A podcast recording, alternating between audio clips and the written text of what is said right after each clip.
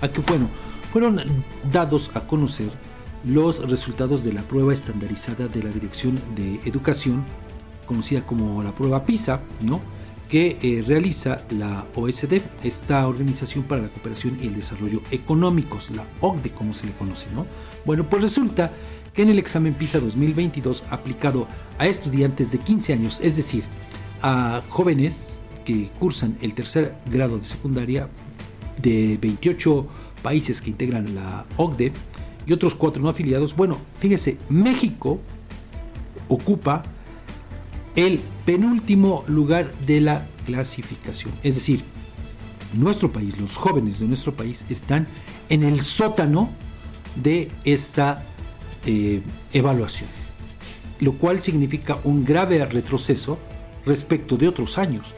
Y de acuerdo con los resultados de esta prueba, la prueba PISA, fíjese nada más, dos de cada tres estudiantes mexicanos, dos de cada tres, no lograron realizar operaciones matemáticas simples, es decir, no lo saben hacer, algo que es sumamente preocupante.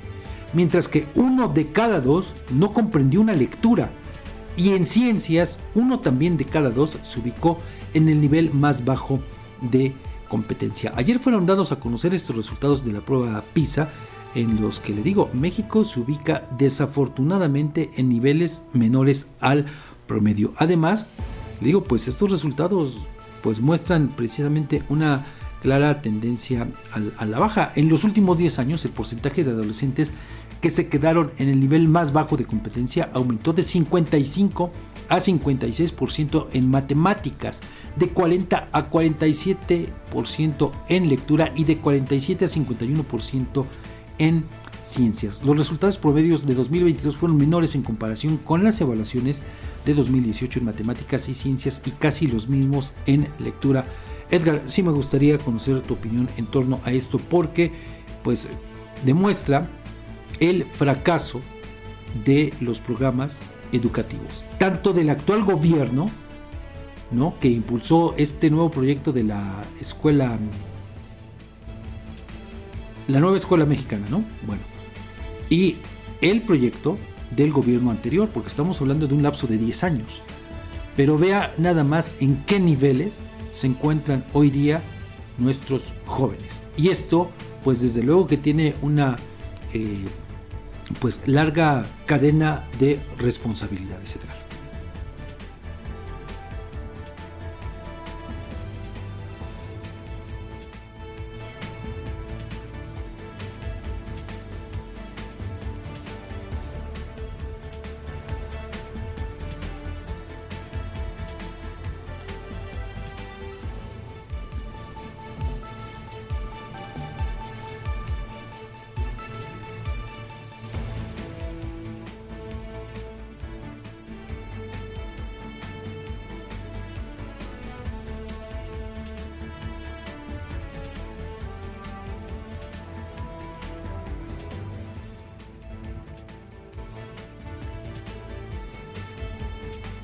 etc. comentarios en los que la población, los padres de familia principalmente, fíjate, y esto eh, no, no lo podemos perder de vista. ¿Cuántas veces hemos escuchado a los padres de familia decir, con que no repruebes matemáticas porque es, la materia más difícil? Sin embargo, lo que eh, a veces perdemos de vista, Fabián, es el hecho de que va muy ligada la comprensión lectora con las matemáticas. Si tú no tienes comprensión lectora, difícilmente vas a entender siquiera el planteamiento de un problema matemático. Totalmente de acuerdo. ¿No?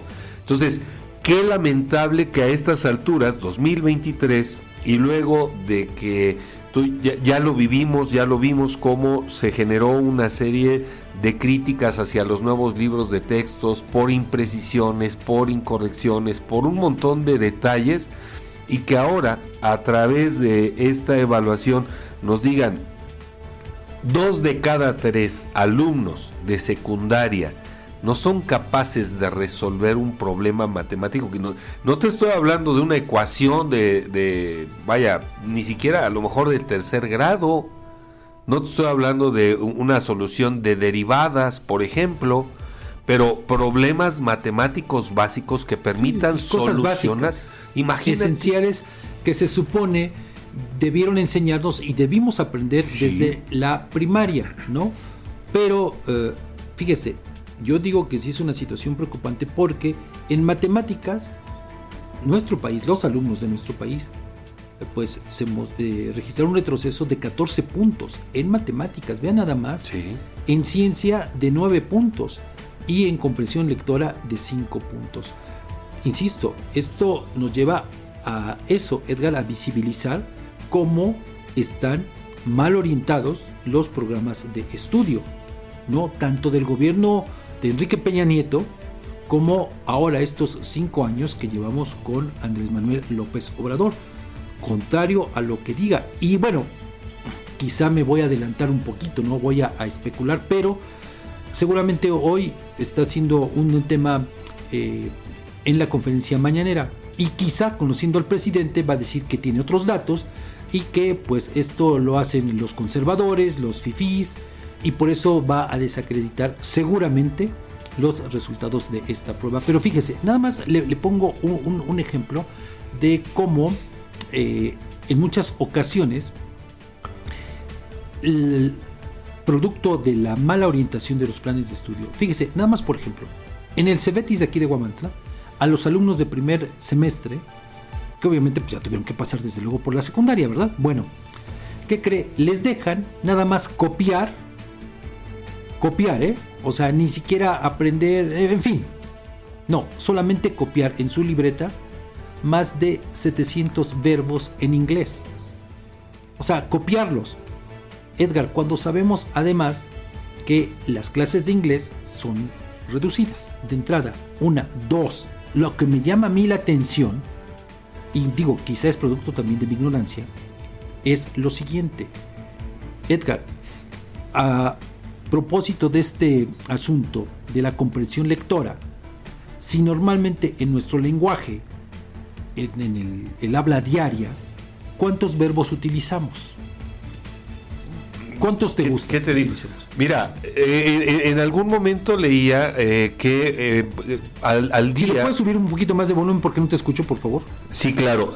en algún momento leí, por ejemplo, que al día cada persona en México más o menos decía alrededor de entre 3.500 y 5.000 palabras al Palabras, por eso. De, ese, de esas palabras, ¿cuántos verbos, verbos utilizas? Eh, calcúlale tú que estamos utilizando, eh, yo creo que más del 70, 60%, ¿eh? Digo, de, verbos. No, no tengo el dato, pero imagínate, a ver, si encargas a los alumnos copiar más de 700 verbos en inglés, Tú dime si esos 700 verbos los utilizas en el habla diaria. No los usas. ¿Cómo aspiras entonces a que estas generaciones puedan entender y comprender, utilizar esos verbos en inglés cuando en español, en nuestro idioma, pues ni siquiera lo hacemos? Sí, tienes razón, porque además una característica propia de las nuevas generaciones es que tienen un lenguaje muy, muy limitado. Uno de los grandes problemas a los que nos enfrentamos es ese, el de eh, palabra, un, muy escaso bagaje eh, lingüístico. Eh, muy, muy pocas palabras que incluso ahora con el uso, ahora sí válgase la, la cacofonía, con el uso de las redes y de todos estos cuestiones de WhatsApp y cosas por el estilo, cambiamos las palabras por solamente abreviaturas o incluso por emoticones y con eso se reduce todavía más claro. el número de palabras que somos capaces de decir. Pero es precisamente el resultado de todo esto. Sí, claro. Además una exigencia para utilizar el lenguaje como lo tenemos que utilizar. Pero aparte, fíjese, a mí me comentaron el, el, caso de un jardín de niños de aquí de Guamantla, en el que, fíjese, ¿sabe qué recomendó la maestra de un grupo? De, estos niños que van a, terminar en junio y se van a incorporar en agosto a la primaria, a primer grado de primaria, ¿sabe qué les exigió una maestra a estos niños de preescolar, bueno, a sus padres, que no en casa no les enseñaran otras cosas? Que no les enseñaran a escribir, que no les enseñaran las letras, que no les enseñaran los números. ¿Y sabes por qué? Porque cuando los niños iban ya a sus clases ¿no? en la escuela, resulta que les complicaban a los maestros el proceso de enseñanza-aprendizaje. Entonces, dime si no están frustrando también de alguna manera o contribuyendo a alimentar esta irresponsabilidad que muchas ocasiones tenemos como padres de familia. por, supuesto, Fabián, porque... Entonces, ve nada más el contrasentido. ¿Cómo, ¿Cómo ayudas así a tu hijo, a tu hija, cuando tienes estas restricciones?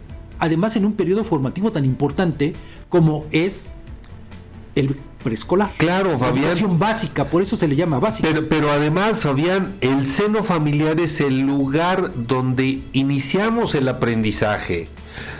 Que las escuelas sean los espacios para el aprendizaje, la enseñanza-aprendizaje formal, no quiere decir que lo que aprendas en la casa lo tienes que descalificar o pues desacreditar.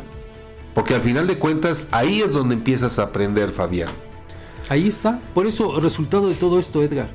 Entonces también, imagínate, si alientas esto con los padres de, familia, pues entonces al ratito va a decir, no, pues ya para que te pongo atención, para que hagas las tareas, pues mejor sigue con el teléfono, jugando, viendo videos o haciendo otras cosas, no aprendiendo lo que tienes que aprender, ¿no?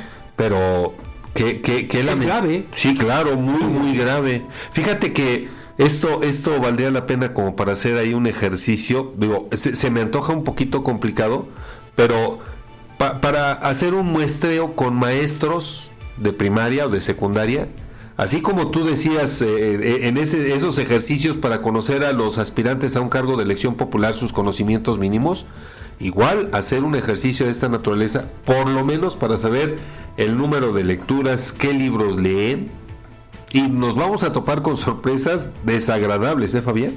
No, desagradables. Es, es sumamente complicado todo esto.